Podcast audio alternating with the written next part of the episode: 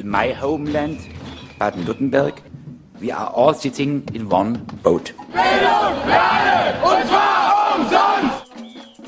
Fokus Südwest, zusammengestellt bei Radio Dreieckland, 102,3 MHz Freiburg, am 28. September 2023 durch Konrad. Die Themen Höllentalbahn mit 80 Millionen Euro Einsatz klein modernisiert. Der VCD Südbaden fordert eine sofortige Kapazitätsaufstockung auf der Höllentalbahn. Mittlerweile fährt die Höllentalbahn von Breisach über Freiburg in Richtung Schluchsee bzw. Villingen. Radio Dreigland sprach mit Jörg Iseberg vom VCD.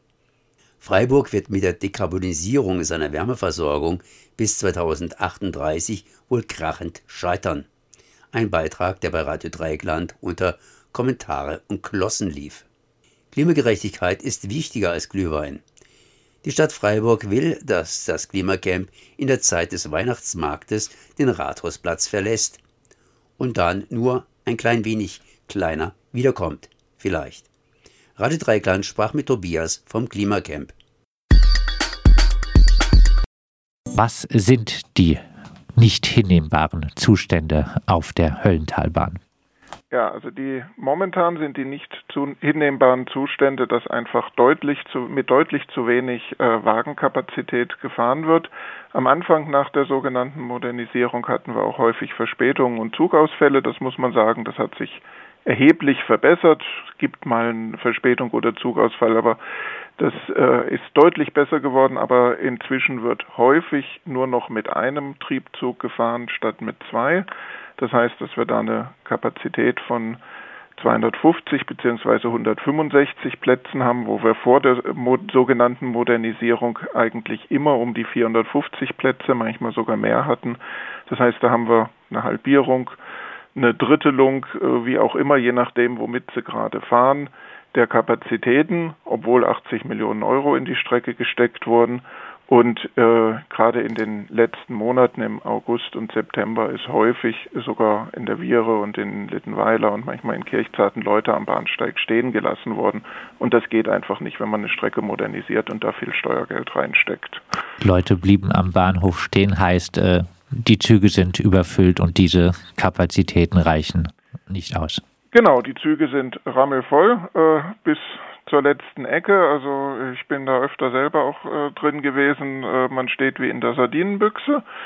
Und deswegen müssen dann halt zwangsweise irgendwann Leute an Bahnhöfen äh, zurückgelassen werden. Aber wie gesagt, würde man mit den Kapazitäten fahren, die es auf dieser Strecke vor der Modernisierung gibt, also dann zumindest bei den Fahrten, wo ich auf der Strecke unterwegs war, kann ich sagen, wären immer alle mitgekommen. Also es liegt nicht daran, dass jetzt plötzlich aufgrund von Deutschland-Ticket, aufgrund von was auch immer, die Strecke überrannt wird, was sie vorher nicht wurde, sondern es liegt daran, dass die Kapazitäten gekürzt wurden, trotz oder wegen viel mehr Modernisierung.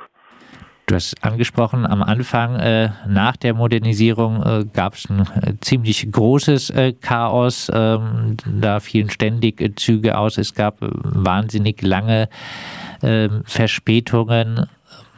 Man hatte dort einen sehr dichten Takt angekündigt und konnte den dann nicht halten. Ja, von diesem dichten Takt ist man jetzt weit entfernt, oder? Ja, da kommt es jetzt sehr darauf an, auf welche Strecke man genau guckt und äh, welche Ankündigung man sich anguckt, die vor der Modernisierung oder die dann zum Fahrplanwechsel. Also ähm, auf der Strecke von Freiburg nach Titisee, da wurde hm, schon angekündigt, dass zweimal die Stunde gefahren wird und am Sonntag dreimal die Stunde. Das wird jetzt auch immer noch gemacht.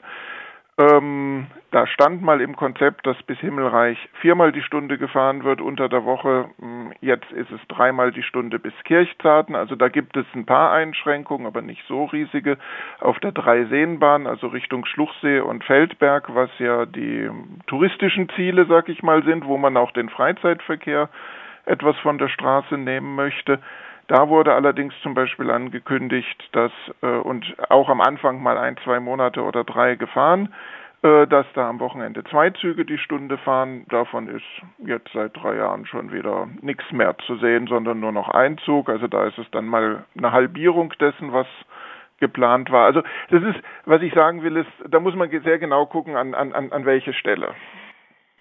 Ja, ihr fordert jetzt äh, vom VCD eine äh, Hochsetzung der Kapazität auf der Höllentalbahn. Äh, wäre das denn überhaupt so einfach umsetzbar? Ja, also erstmal, es ist ja keine Hochsetzung, es ist einfach nur eine, Wiederher äh, eine Wiederherstellung der Kapazitäten, die man vor 2019 hatte. Das möchte ich erstmal ganz klar feststellen. Natürlich wollen wir auch einen Ausbau der Kapazitäten äh, und das Land äh, will ja auch äh, Verkehrswende und dafür brauchen wir auch einen Ausbau der Kapazitäten. Aber erstmal muss man leider sagen, es ist sehr bedauerlich, wir wollen erstmal wieder überhaupt die Kapazitäten, die wir hier schon mal hatten. Möglich ist das nicht mit, den jetzigen, äh, mit dem jetzigen vorhandenen Wagenmaterial, das ist nämlich ein wesentliches Problem dabei ähm, dass eben das Land zu wenig Wegen gekauft hat, zu wenig Triebfahrzeuge und die zu häufig kaputt sind. Ähm, das ist das Hauptproblem an dieser Stelle. Aber diesen Zustand haben wir ja jetzt auch schon seit dreieinhalb Jahren. Und da gäbe es durchaus Abhilfemöglichkeiten. Neue Züge zu bestellen, das dauert ewig. Da muss man noch Jahre warten. Das wollen wir nicht. Aber was möglich wäre, ist, Züge zu mieten. Nicht exakt dieselben, aber andere Züge, zum Beispiel die, äh, ähnliche wie die, die früher gefahren sind. Und dann äh, fährt man eben lieber wieder mit etwas älterem Wagenmaterial, ähm, aber dafür fährt man mit genügend Kapazitäten. Das halten wir für wesentlich sinnvoller als nicht zu fahren, beziehungsweise mit viel zu geringer Kapazität. Gibt es denn äh, von äh, Seiten der Politik irgendwelche Ankündigungen, äh, die äh, gerade oftmals äh, so niedrigen Kapazitäten ähm, da irgendwann Abhilfe schaffen zu wollen? Natürlich wollen sie alle Abhilfe schaffen. Sie arbeiten angeblich alle dran, ähm, e-, egal ob die Nahverkehr Baden-Württemberg oder die DB. Ähm, aber sie arbeiten halt seit dreieinhalb Jahren dran und äh, es ist halt immer angeblich immer wieder irgendein äh, kleines Problem, an dem sie wenig tun können. Es wird halt nicht das grundsätzliche Problem gesehen und deswegen mal eine grundsätzlich äh, geguckt, wie kann ich hier mehr Kapazität in die Strecke bringen und bezüglich der Forderung nach Mietzügen, mit denen man die Kapazität aufstockt, haben wir bisher noch leider noch gar keine positive Rückmeldung gekriegt. Da haben wir eigentlich immer nur abwehrende Haltung erlebt. Ihr fordert Transparenz in Sachen Höllentalbahn. Wie sehe diese aus? Naja, die sehe so aus, äh, dass äh, die Politik sich hier mal ehrlich macht, dass es eben nicht immer nur irgendwo ein kleines bedauerliches Problem, woran man jetzt halt leider im Moment nichts tun kann, ist, sondern dass es hier ein grundsätzliches Problem gibt und dass man eben klar darstellt, wie und bis wann man diese Probleme in den Griff kriegen will, dass man ähm, was man dafür zu tun gedenkt. Und da rede ich über mehr als nur ein paar Anzeigen an den Bahnhöfen, eben wirklich um mehr Kapazität in dieser Strecke und dass die Politik auch klar aufzeigt, wo die Verantwortungen liegen und wann sie zu dem ursprünglich mal versprochenen Konzept, wofür auch die 80 Millionen Steuergelder ausgegeben wurden, kommen will. Großes Thema natürlich dann immer vielleicht äh, auch äh, als äh, Abschlussfrage, ähm, ist denn da überhaupt genug Geld vorhanden momentan? Naja, also wenn das Geld muss man in die Hand nehmen. Es hilft ja nichts. Also ich meine, äh, es sind 80 Millionen Steuergelder äh, ausgegeben worden dafür, dass wir eine Verschlechterung haben. Das kann man ja nicht so stehen lassen und gleichzeitig sagen, ja, aber eine Gauchachtalbrücke bauen wir und einen Stadttunnel bauen wir und äh, in alle möglichen anderen Straßenbauprojekte stecken wir Geld. Also das kann nicht die Lösung sein und auf der Höllentalbahn bleiben die Leute an Bahnhöfen stehen. Also so stellen wir uns Verkehrspolitik, noch dazu grün geführte Verkehrspolitik, das äh, Stuttgarter Verkehrsministerium ist ja grün geführt, nicht vor und äh, da erwarten wir uns eine andere Prioritätensetzung und dass, wenn eben das, was man gemacht hat, nicht funktioniert, man auch bereit ist, das notwendige Geld in die Hand zu nehmen, um diese Probleme zu lösen. Das sagt Jörg Isenberg vom VCD Südbaden. Der VCD Südbaden fordert eine sofortige Kapazitätsaufstärkung auf der Höllentalbahn und moniert, dass äh, die Zustände schlechter seien als äh, vor der Modernisierung. Die Unterordnung unter die Badenova schadet Freiburgs Dekarbonisierungszielen. Freiburg wird mit der Dekarbonisierung seiner Wärmeversorgung bis 2038 wohl krachend scheitern. Am Montag, den 25.09.23, wird im nicht beschließenden Umwelt- und Klimaausschuss dies mit der Vorlage UK 23004, in der für den Leiter des typischen Art eher fair denn enthüllenden Vorlage dies unterstrichen werden.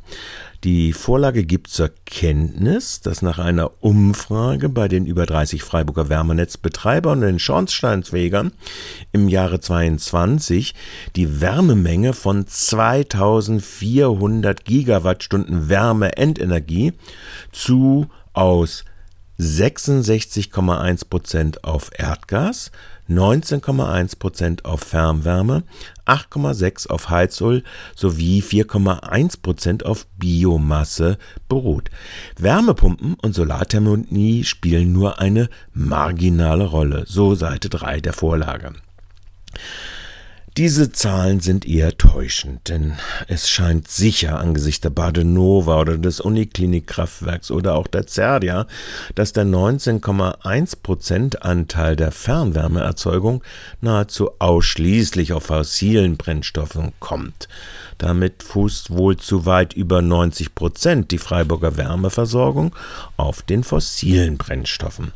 Hinzu tritt, gelänge es der, der Badenova aus Netzausbau würden im Südverbund gerade einmal 194,5 Gigawattstunden und im Westausbau 181 Gigawattstunden, also nicht einmal roundabout ein Viertel des um 40 Prozent reduzierten Endwärmebedarfes bereitgestellt werden können.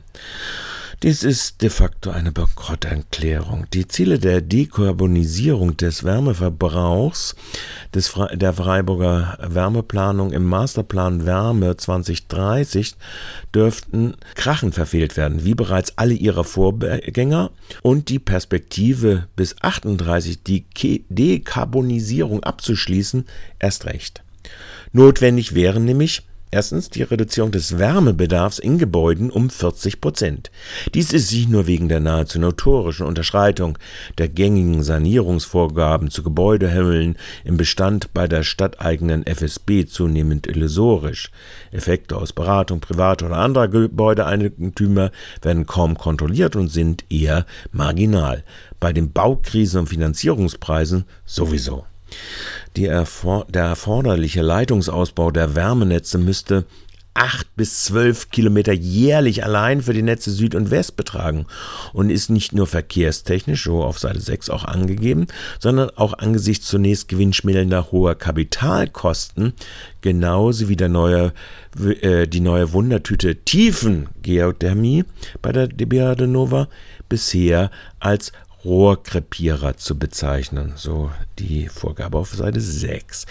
Der Wasserstoffausbau, noch vor zwei Jahren als Wurst den Gemeinderäten zur Durchsetzung eines zentralen Energiekonzepts im neuen Stadtteil Dietenbach in das Fenster gehängt, wird von ihm wird ganz leise zum Abschied ein Servus hinterhergerufen. Wörtliches Zitat Wasserstoff wird dagegen voraussichtlich in der dezentralen Wärmeversorgung von Gebäuden keine Rolle spielen. Auch der regionale Gasnetzbetreiber Badenova Netze setzt in seinen Planen den Vorrang, Fokus vorrangig auf Industrie und andere Großabnehmer. Eine weitgehende Umstellung der Gasnetze auf Wasserstoff erscheint derzeit nicht realistisch. AD Technologieoffenheit zum Beispiel der FDP. Die Erschließung weiterer industrieller Abwärme scheint ebenfalls nicht ersichtlich, ohne dass diese auch nur ansatzweise mit Zahlen ausgewiesen werden kann in dem Bericht des Umwelt- und Klimaschutzamtes. Es ist also kein Wunder, dass versteckt eingestanden wird. Zitat im dezentralen Bereich ist die Wärmepumpe mit Umweltwärme aus Umgebungsluft, Grundwasser und Erdreich künftig die wichtigste und effizienteste Technologie.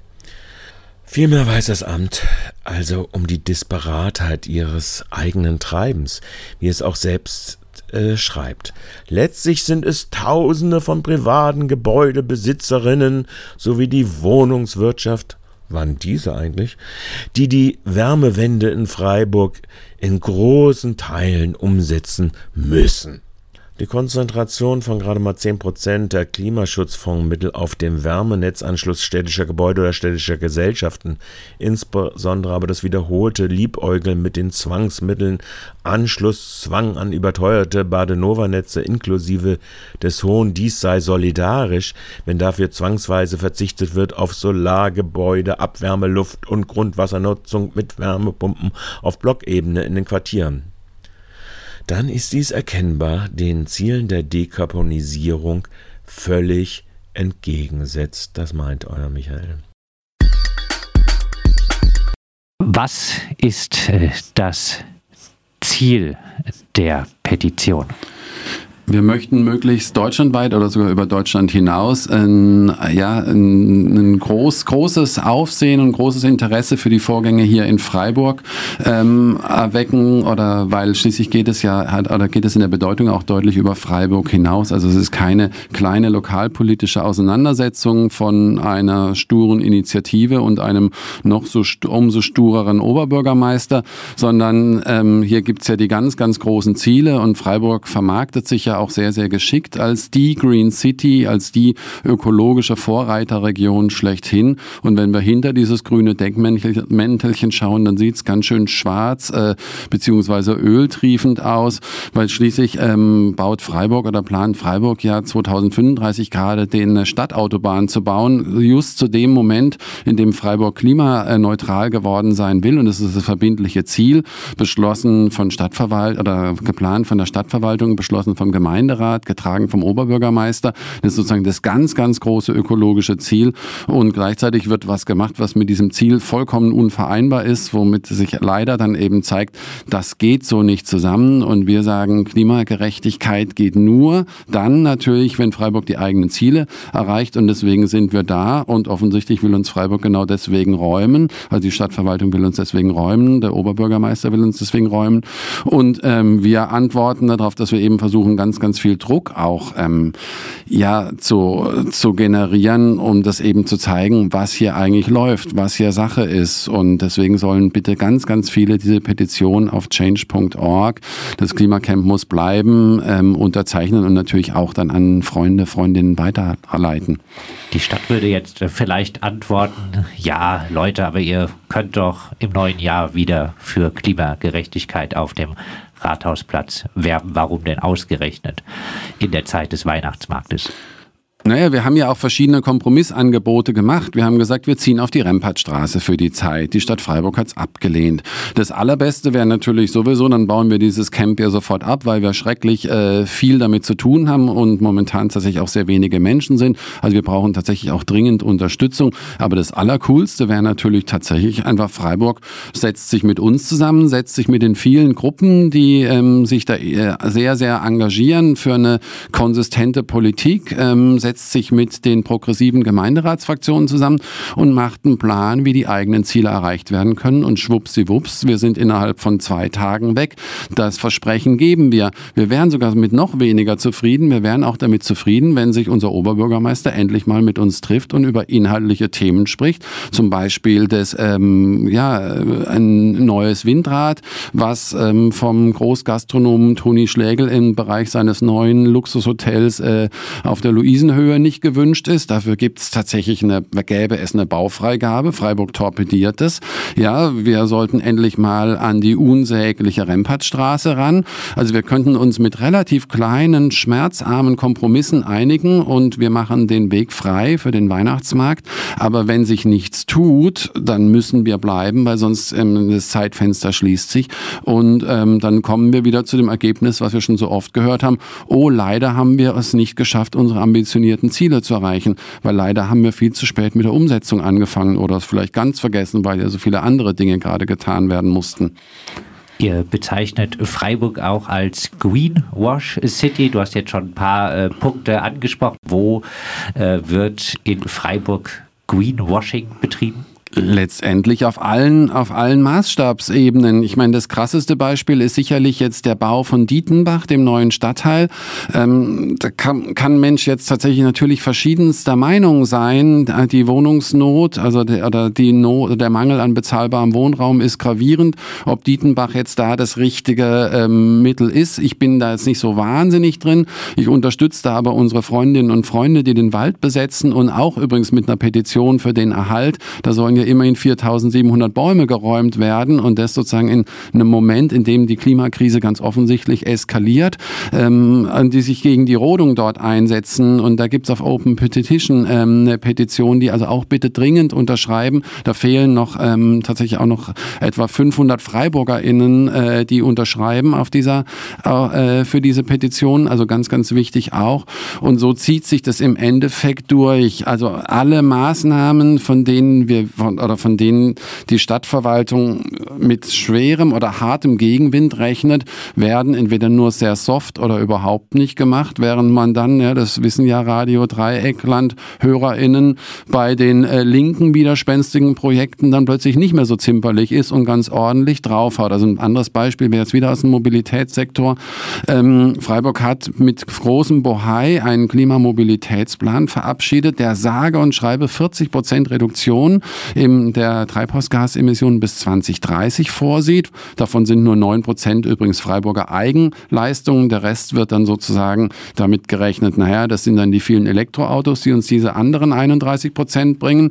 Und gleichzeitig dann hätten wir im, im, ja, im eskalierenden Verkehrssektor 40, wenn es gelänge, was nicht danach aussieht, aber wenn es gelänge, hätten wir 40 Prozent weniger Emissionen. Und dann haben wir noch fünf Jahre bis zur Klimaneutralität und dann sollen wir die anderen 60 Prozent in fünf Jahren machen. Und wie es so ist, ja, Mensch denke an einen Apfelbaum, die untersten Früchte sind relativ leicht zu pflücken, aber wir müssen an alle Früchte ran und mit dieser Politik werden wir es einfach nicht schaffen. Das ist klar. Und das wird ja auch durch ähm, jegliche seriöse Forschung und äh, durch Gutachten vom Öko-Institut etc. pp. auch immer wieder äh, vorgerechnet. In die mit, diesen, mit diesem Transformationspfad erreicht ihr eure Ziele nicht. Und das sind ja unsere alle Ziele.